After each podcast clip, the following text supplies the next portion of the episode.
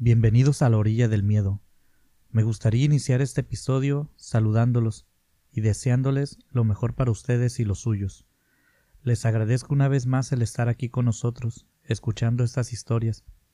Y a quienes nos visitan por primera vez, les doy la bienvenida y espero se queden a escuchar más. Recuerden que pueden encontrar más historias yéndose al apartado de videos de este canal. Como siempre, los invitamos a prepararse un café, té o su bebida favorita y a escuchar los sonidos de La orilla del miedo.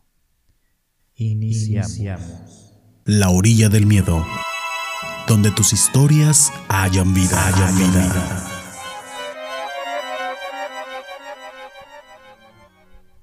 Buen día. Antes de empezar a contarles, quiero decirles que contaré esta historia de manera anónima esta historia incluye a personas de mi familia y prefiero no mencionar sus nombres. Para iniciar esto, debo hablarles sobre Daniel. Él es mi primo y vivió en casa de mi abuela durante muchísimos años.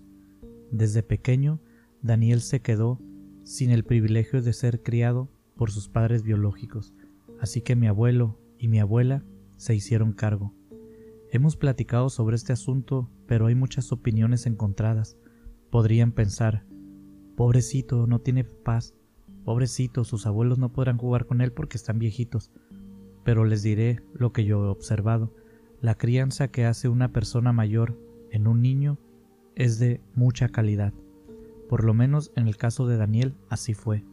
Daniel absorbió mucha madurez y sabiduría de sus abuelos que quizás una pareja joven no hubiera podido darle. El que Daniel viviera en casa de mis abuelos lo hizo el más popular entre los primos, por decirlo de un modo, porque nuestros padres nos llevaban seguido a ver a mis abuelos y por ende visitábamos a Daniel. Mis abuelos tuvieron cinco hijos y eliminando al padre de Daniel quedan cuatro familias. Cuando íbamos a visitar a los abuelos y teníamos suerte, nos encontrábamos a otros primos, así que ya éramos varios pero si teníamos más suerte nos juntábamos todos los primos.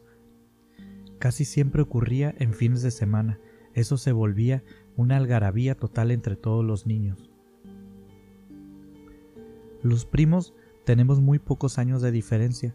Cuando sucedió esto que les voy a contar, quizá tendríamos entre 7 años el más pequeño y 14 el más grande. Daniel es el más grande, yo soy de los del medio. Como ya les dije antes, no quiero dar mucho detalle de mi familia, les ofrezco una disculpa y les agradezco su comprensión. Esto sucede un sábado. Era verano. Estábamos de vacaciones y nos habíamos quedado a dormir todos los primos en casa de mis abuelos. Todos estábamos de vacaciones de la escuela. Mis abuelos les encantaba tenernos a todos juntos, y supongo que a nuestros padres les gustaba tener una o dos noches para ellos solos. El hecho es que nos quedaríamos a dormir todos. Somos siete primos en total, contando a Daniel por supuesto. La casa de mis abuelos era grande. Bueno, por lo menos el terreno. La construcción de la casa principal está casi al frente de aquel enorme terreno. En la parte del frente hay espacio para que estacionen cuatro carros. Después tienes la casa y después de la casa un patio trasero, que diría que ocupa la mitad del terreno está lleno de árboles y justo en medio del terreno, en la parte del fondo, ahí hay un cuarto. Un cuarto que quedó en obra negra. Tendrá unos 3 por 3 metros. Es pequeño. Es el cuarto donde mi abuelo guarda su herramienta, cosas de jardinería, de carpintería, de mecánica. Tiene un poco de todo y mucho de nada. Solo las herramientas que no deben faltar en una casa, muchacho. Eso decía mi abuelo. La puerta de este cuarto es de metal.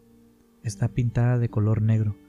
Tiene una ventana dividida en cuatro partes, todas ellas con un vidrio de esos que se usaban antes como con textura y que no dejan ver claramente ni hacia adentro ni hacia afuera, solo se ven siluetas. Desde que éramos muy pequeños, siempre hemos inventado historias sobre aquel cuartito, historias muy locas, historias que van desde que el abuelo guardaba el cuerpo de alguien hasta que tiene una puerta secreta al fondo que lleva a una especie de búnker.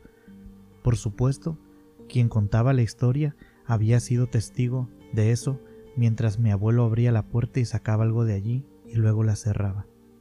En ese pequeño espacio de tiempo ellos habían visto algo y se inventaban algo. Nosotros tenemos prohibido entrar al cuarto por los peligros que implica que niños anden jugando en un cuarto lleno de herramientas que con un mal uso podrían lastimarnos. Junto a aquel cuartito hay un árbol de tamarindo. Su sombra es gigantesca y bajo aquel árbol nos gustaba sentarnos a platicar a todos los chamacos. Un día mi abuela nos sorprendió mirando hacia adentro de aquel cuarto. No sé qué historia estábamos contando ese día, pero sí estábamos hablando de que ahí adentro había algo. Pero en estos momentos no recuerdo qué era lo que hablábamos, solo recuerdo que mi abuela nos dijo, no estén molestando al monstruo que vive ahí adentro. Todos nos volteamos a ver y salimos corriendo y agitando los brazos, aunque más entre risa que asustados. El día que pasó esto, Estábamos de nuevo sentados junto a aquel cuartito. Habíamos jugado a los encantados o a las escondidas. No lo recuerdo bien, andábamos corriendo.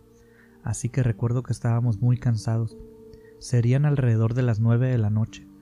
La noche empezaba a ponerse oscura. Nuestros padres estaban dentro de la casa, platicando sobre algo que nosotros ni sabíamos ni nos importaba.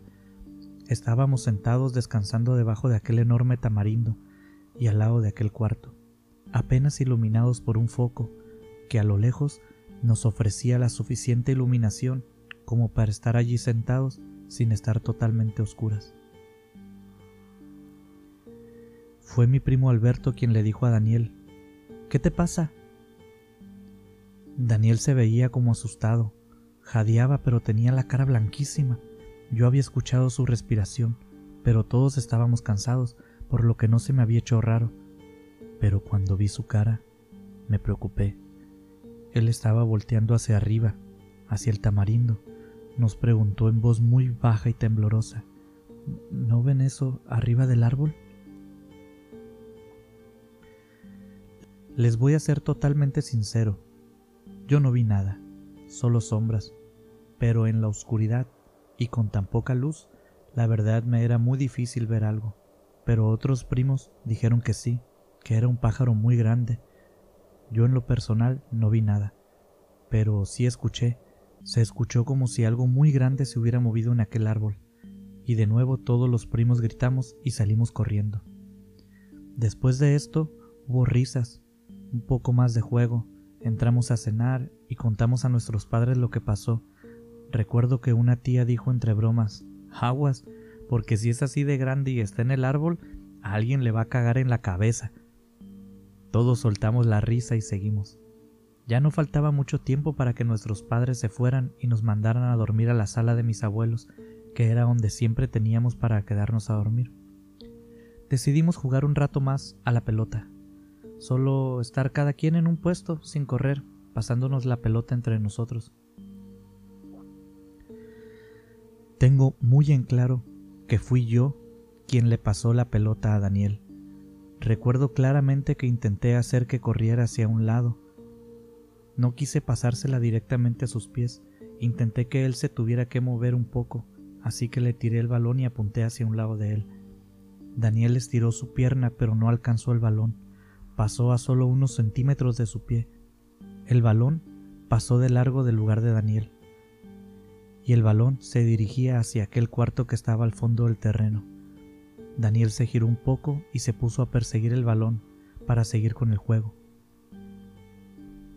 Pero cuando Daniel alcanzó el balón, se agachó para tomarlo. Entonces, todo sucedió muy rápido, pero yo estaba de frente a él, estaba de frente a esa escena, lo vi todo desde el inicio hasta el final. Se escuchó un ruido muy fuerte proveniente del árbol, las ramas se movieron muchísimo, y se escuchó una especie de graznido, como un sonido de ave. Y desde el árbol vi caer, o bajar, no estoy seguro, una sombra muy grande. Mi primera impresión es que había sido una sombra en forma de bola, tal vez una bola negra. Fue lo primero que pensé. No lograba distinguirlo bien. Aquel graznido, como de ave, nos hizo gritar a todos. Daniel se cayó al suelo y tenía aquello sobre él. Él manoteaba aquella cosa. Daniel gritaba de una manera horrible y continua. Aquel animal estaba sobre él. Después, aquel animal se irguió, y entonces pude verlo con más claridad. Tenía la forma de un enorme pájaro, sí, aunque no sabría decirles de qué tipo, pero tenía unas alas enormes y estaba sobre Daniel. Aquel pájaro abrió sus alas y con sus garras jalaba la camisa de Daniel. Toda esta escena fue rapidísima o lenta, no sabría decirlo. Pero mis tíos y padres pasaron por un lado de mí corriendo y se fueron por Daniel. Cuando mis tíos pasaron por un lado, entonces salí del shock. Antes solo estaba viendo aquello, siendo testigo, sin poder moverme. No sé si podía hacerlo o no, pero ni siquiera lo intenté. Pero cuando mis tíos pasaron por un lado mío, escuché a mi abuela y a mis tías gritando detrás de mí. Miré hacia atrás y allí estaba. Yo corrí, corrí con mi madre. Todo era un relajo, niños corriendo, las mujeres gritando, hombres dándole palazos a aquel pájaro enorme. Aquel pájaro era muy alto, le llegaba más o menos a la altura del pecho a mis tíos y con las alas abiertas se veía imponente. Cuando mis tíos le empezaron a tirar piedras y palazos, pensé que ese pájaro se echaría a volar y se marcharía. Pero no fue así. Fue algo mucho más horrible y tenebroso. Aquel pájaro que yo estaba viendo que atacaba a Daniel mientras se defendía de mis tíos, modificó su forma. Se transformó en alguna especie de gato. Parecían que se metían a su espalda. Un gato, un perro o alguna criatura cuadrúpeda con un enorme hocico y muy poco pelo. Esa transformación sucedió de manera muy rápida. Tiró dos zarpazos a mis tíos, quienes dieron un paso atrás cuando aquello cambió de forma, y de un salto, de un solo salto, volvió a subir al árbol. Se movía muy ágilmente. Todos nos quedamos atónitos viendo aquello. Uno de mis tíos jaló a Daniel y lo levantó del suelo corrieron hacia adentro de la casa mientras nos gritaban que nos metiéramos, pero nosotros, que estábamos casi en la puerta, pudimos ver que del árbol salió volando otra vez el pájaro. Salió de entre las ramas y se elevó en el cielo. Mi primo Daniel terminó todo arañado, principalmente en su estómago. Escuché que mis tíos y abuela decían que era una bruja, otros decían que era un nahual, yo no sé qué era, pero todos coincidimos en que aquel animal o cosa o ser tenía tiempo vigilándonos.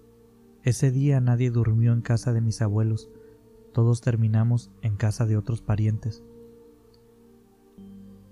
Eso mientras aquel árbol de tamarindo fue derribado algunos días después.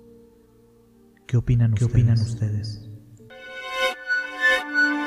Gracias por escuchar un relato más de La Orilla del Miedo, un espacio donde tus historias cobran vida y renacen en, cada, emisión. Si tienes alguna historia que contarnos, mándanos un correo a laorilladelmiedo.gmail.com. También puedes buscarnos en nuestras redes sociales, en Instagram y Facebook como La Orilla del Miedo. En Twitter, encuéntranos como arroba Orilla del Miedo. Hasta la próxima. Hasta, la próxima.